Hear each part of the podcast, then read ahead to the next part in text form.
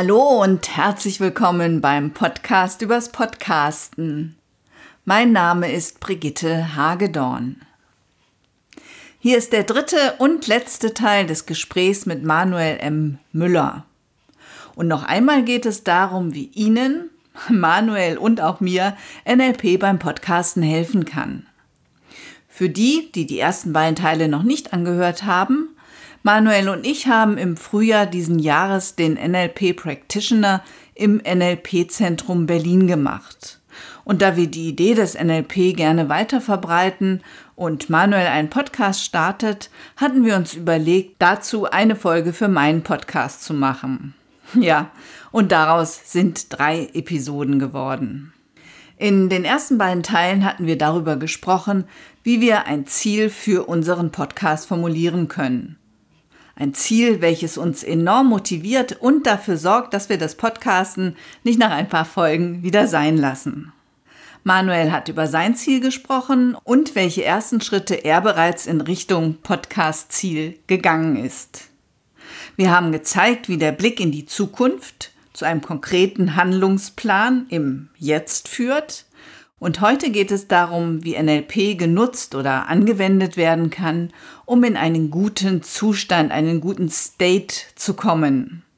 Zum Beispiel vor der Aufnahme. Und Manuel hat erzählt, welche Rolle sein innerer Kritiker beim Start seines Podcasts spielte. Also, weiter geht's mit dem letzten Teil über NLP und Podcasting. Viel Spaß! Es gibt noch mehr tolle Formate. Wir hatten uns noch eins rausgeguckt. Und zwar zum Thema, wie komme ich in einen guten State? Oh ja. Oder wie kann ich auch Ängste hört sich so groß an, aber wie kann ich so diese Aufgeregtheit überwinden, dieses sich doch nicht trauen, sich doch nicht zeigen wollen? Dieser Gedanke, was sollen denn die anderen denken, mhm. den man im NLP ja sowieso ganz schnell ablegt. Ja, auf jeden Fall. Ja. Mhm. Ich denke, du sprichst das Thema Ankern an. Oder? Hatte ich jetzt eigentlich nicht, aber ja. das ist eine gute Idee. Ankern mhm. natürlich. Also in einen guten State bringen mhm. ist ja Ankern. Klar, natürlich. Genau. Ich hatte jetzt äh, da nicht dran gedacht. Also für die, für die Zuhörer, Ankern da sind wir wieder bei so bei dem neuroplastischen, was ich vorhin erklärt hatte, nämlich bei quasi sich vorstellen, wie gut etwas sein kann, eben oder auch Erinnerungen aufzurufen. Ne? Also es muss ja nicht etwas sein, was ich mir schon in der Zukunft vorstelle, sondern es gab bestimmt bei jedem auch schon mal ein Ereignis, wo man sich gemerkt hat, Mensch, das war besonders toll oder besonders schön. Und das ist ja ein Zustand, den man ja durchaus gerne auch wieder aufruft. Ne? Also ähm, wo man nochmal reingeht und äh, zum Beispiel den letzten Urlaub nochmal Revue passieren lässt oder vielleicht schon mal einen kleinen Lauf gemacht hat, so mit vier, fünf Kilometern und da auch schon mal über die Ziellinie ist und sich dann einfach wieder erinnern kann, wie war denn das damals? Was habe ich da gefühlt? Was habe ich gesehen? gehört, was war da noch, was waren da für Farben, was waren da vielleicht auch noch für Menschen dabei und es einfach nochmal erleben kann. Und auch das kann ja sehr gut helfen, gerade wenn man in einen Zustand gelangt beim Podcasten, wo man sich vielleicht gerade jetzt nicht so wohl fühlt und denkt, oh, jetzt muss ich und ich will ja auch unbedingt, aber es ist gerade, oh, ich bin ja auch so aufgeregt. Und da sich zu helfen, indem man sich erinnert an Dinge, die besonders schön waren oder wo man sich besonders kraftvoll gefühlt hat zum Beispiel.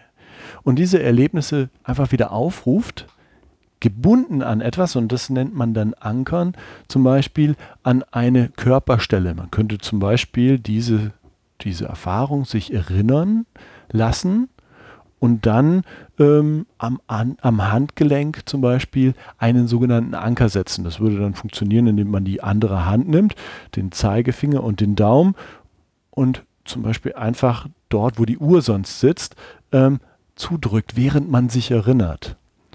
Und dann kann man das quasi mehrfach wiederholen. Und immer dann, wenn man merkt, man geht in vielleicht so einen nicht ganz günstigen Zustand, könnte man quasi Zeigefinger und Daumen wieder genau dort an die Uhr, ne, wo sonst die Uhr ist, ähm, hinfassen und wieder diesen guten Zustand erleben. Genau, oder auch die Erinnerung einfach an einen entspannten Zustand, dass man halt an, mhm. also dass man entspannt ans Mikrofon tritt und solche ja, Sachen. Ja. ja, das war, war auch sehr, sehr interessant und sehr spannend, was da passiert ist. Mit Bildern, mit Vorstellungen. Unglaublich. Mhm. Und da gibt es ja die unterschiedlichsten Formate. Da gibt es Re-Anchoring zum Beispiel, also wie man quasi einen alten Anker ähm, durch einen neuen ersetzt zum Beispiel. Ähm, und die unterschiedlichsten Formate, wie man eben mit Ankern, auch mit Bodenankern arbeiten kann und so weiter. Und das ist also hochspannend und ähm, auch ganz toll effektiv, äh, gerade für viele Sachen nutzbar, wo man äh, eben vielleicht nicht so ganz hilfreiche Zustände ähm, erlebt und ähm, sie dadurch sehr viel, sehr viel verbessern kann und sehr viel hilfreichere Zustände erleben kann. Und wir hatten noch über, über Teilerarbeit gesprochen, über das Six-Step Reframing. Mhm. Das ist ja mein, mein persönliches Lieblingsformat. Ah, sehr ja, gut. Ja, Dann ja. lass hören. Was, was ist das?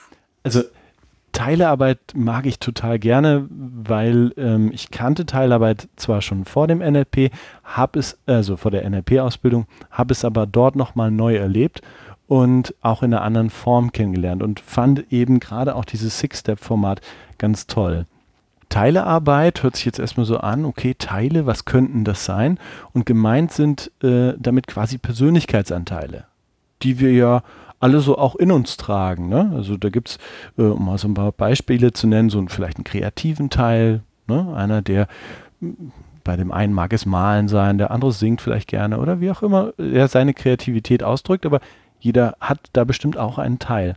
Oder eben ein äh, Genießer, der bestimmte Dinge eben besonders genießt oder ein Ordnungsanteil, ne? das kennen wir auch, ne? das haben wir häufig im Zusammenleben mit anderen auch schon erlebt, dass bei dem einen ist der Ordnungsanteil sehr viel größer ausgeprägt und sehr viel stärker ausgeprägt, während bei dem anderen der Ordnungsanteil sagt, ach, das war eigentlich mir nicht so wichtig. Ne? Und was ich eben ganz toll finde, ist in der Teilearbeit, dass man auch mal kennenlernen kann, wie widersprüchlich man in sich selbst auch manchmal sein kann. Ne? Ach, zwei Herzen in meiner Brust. Genau, das ist es. Das ist auf den Punkt gebracht. Ne? Das so auf der einen Seite, zum Beispiel gerade beim Podcasten ähm, ist mir das auch aufgefallen. Mein kreativer Teil und auch mein Anerkennungsanteil waren da sehr präsent. Die wollten also unbedingt auch da was erschaffen und, und was machen und es hat auch ähm, beiden Anteilen quasi gut gefallen. Ja, und dann gesagt, ja Mensch, und da ist doch noch ein Thema und das ist doch toll und ist doch klasse. Und wenn die Leute zuhören, dann ist mein Anerkennungsanteil dann auch ganz aktiv und sagt, ja klasse, ne? Da gibt es also Menschen, die dir vielleicht zuhören wollen, das ist ja, das ist ja riesig. Während es aber auch einen Anteil gab, das ist nämlich der innere Kritiker, ne, der dann sagt so, ja, ja, ist ja alles schon gut, was du da machen willst, aber was ist denn, wenn die Leute das doof finden, was du da machst? Na? Und vielleicht kannst du das ja auch gar nicht. Oder du bist nicht gut genug. Das ist ja, glaube ich, auch ganz weit verbreitet. Zumindest bei mir ist es so. Ich kann ja, ja nicht auf ich, andere schießen. Ich glaube, das ist sehr weit verbreitet. und da merkt man ja schon, ne, der innere Kritiker, der versteht sich quasi mit diesem Anerkennungs- und auch mit dem äh, attraktiven Teil eigentlich nicht so gut, weil die sagen ja was Unterschiedliches. Ne? Also während hier der, der kreative Teil eben loslegen möchte und ja, komm, lass uns was machen. Ne? Und die Anerkennung schon sagt, ja, super, hast du recht. Ne? Wenn du kreativ bist, dann kriegen wir vielleicht noch Anerkennung dafür, sagt eben der innere Kritiker, auf keinen Fall. Nee, Leute, also das nicht mit mir. Ihr wisst ganz genau, ich bin nicht gut genug. Ne? Und wenn man nicht gut genug ist, dann lässt man besser die Finger davon, weil sonst gibt es dann vielleicht ähm, auch noch negatives Feedback oder man, man merkt dann plötzlich, ach nee, es bringt ja doch alles nichts. Man, man ist einfach nicht, nicht, nicht gut genug dafür. So. Und da mag ich eben dieses äh, Six-Step-Format total gerne, weil man eben hier mit diesen unterschiedlichen Anteilen in sechs einzelnen kleinen Schritten arbeitet. Und dort geht man eben her und guckt als erstes mal, was ist das Symptom. Ne? Also wie drückt sich das aus? Bei mir war es die Angst davor sozusagen, naja, okay, wenn ich jetzt wirklich anfange und ich stelle dann nachher fest, ich kann es gar nicht gut. Oh, nee, also das, da ist so ein Magengrummeln, ne? So, also so im Magen, da, da zieht sich dann alles zusammen. merke ich schon so, uff, okay, ja. Hm. Und dann schaut man sich den Teil mal an und überlegt sich, woher kommt dieses Grummeln? Ne? Wie, wie könnte man das denn benennen?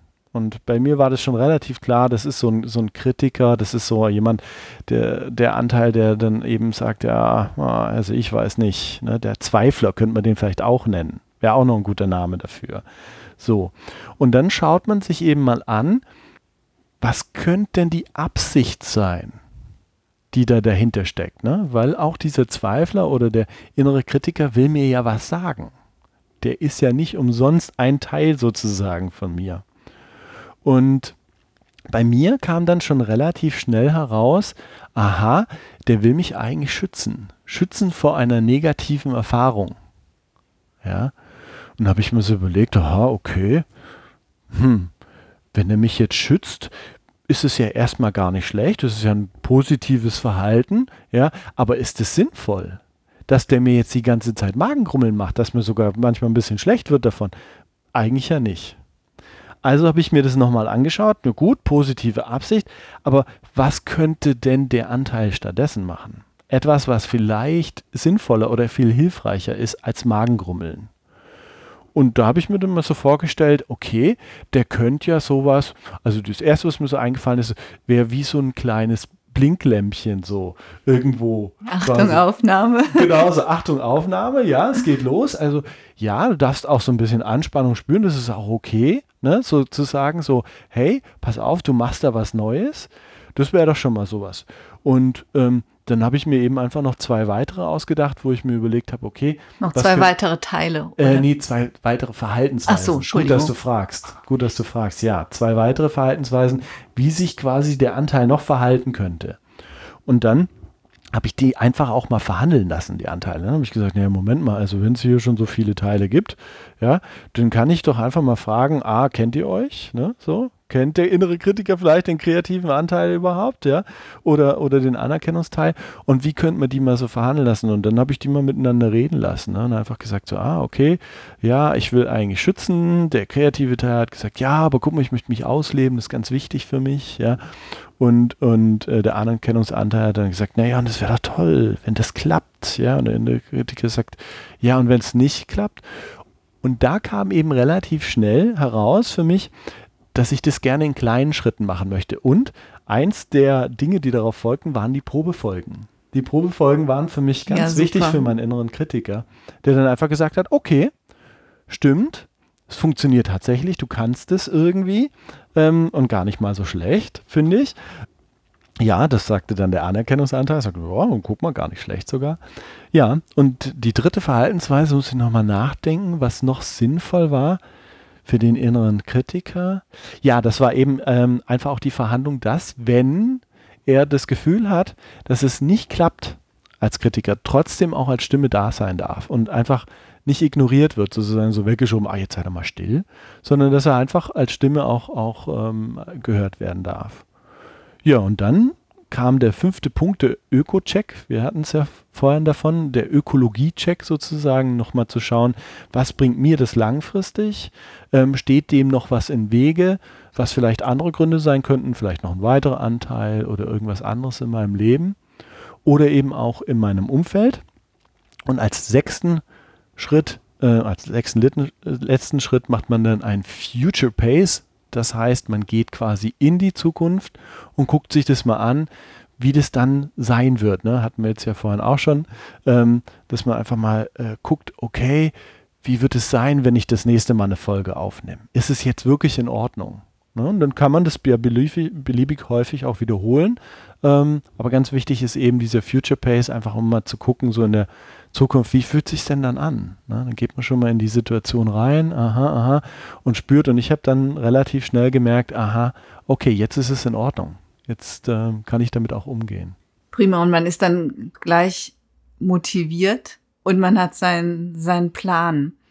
Wir haben diese Teilearbeit im zweiten Modul vom Practitioner gemacht und ich war unheimlich neugierig darauf wie du anfangs gesagt hast, Teilearbeit hört sich irgendwie so ein bisschen komisch an, mhm. aber es ist ganz, ganz spannend. Und sehr schön ist, dass man sozusagen alle Teile willkommen heißt. Mhm. Also so ein Kritiker, der meint's halt nicht böse. man muss das eben anerkennen und gucken, wie man ihn einsetzen kann, ja. Und das ist eine ganz schöne Art, mit sich selbst in Diskussion auch zu gehen. Und hier gehe ich mal raus aus unserem Gespräch. Sie haben gehört, dass wir das Gespräch in einem Stück geführt haben, doch den Part, den Sie in der letzten Folge gehört haben, hatten wir zum Teil noch einmal aufgenommen und deswegen gibt es hier leider kein schönes Schlusswort. Doch abschließend kann man vielleicht sagen, bringen Sie sich beim Podcasten in einen guten Zustand, und das gilt nicht nur bei der Aufnahme, sondern auch, wenn Sie ein Interview führen, wenn Sie Ihr Skript schreiben oder wenn Sie sich um die Verbreitung Ihrer Sendung kümmern. Und holen Sie alle Ihre Persönlichkeitsanteile mit ins Boot. Lassen Sie sich nicht bremsen von einem Kritiker, einem Zweifler oder Ihrem inneren kleinen Schweinehund. Ich hoffe sehr, Sie konnten einige Anregungen aus dem Gespräch mit Manuel M. Müller und mir mitnehmen und vielleicht haben wir Sie auch neugierig auf NLP, auf das neurolinguistische Programmieren gemacht. Im Wort finden Sie ja linguistisch. Und darum, nämlich um die Sprache, geht es eben auch in einem großen Teil des NLP. Darüber hatte ich bereits im Mai des letzten Jahres im PYP 30 mit Markus Schwarz gesprochen. Hören Sie dort doch auch noch mal rein, denn die Sprache ist ja das, naja, vielleicht wichtigste Element beim Podcasten. Außerdem habe ich noch einen Literaturtipp für Sie. Eine sehr schöne Darstellung des NLP finden Sie in Neurolinguistisches Programmieren, gelungene Kommunikation und persönliche Entfaltung von Joseph O'Connor und John Seymour. Den Link dazu finden Sie in den Show Notes und wenn Sie sich in meinen Newsletter eintragen, dann bekommen Sie die Skripte meiner Podcasts auch nochmal zum Lesen angeboten. In der nächsten Folge geht es hier um Storytelling und zwar am 5. Oktober, am ersten Donnerstag im Monat, laut meines neuen Podcast-Sendeplans. Ich freue mich, wenn Sie dann wieder dabei sind. Vielen Dank fürs Zuhören und eine gute Zeit. Mein Name ist Brigitte Hagedorn. Vielen Dank fürs Zuhören. Sie hörten eine Produktion der Werkstatt für Audiobeiträge www audiobeiträge.de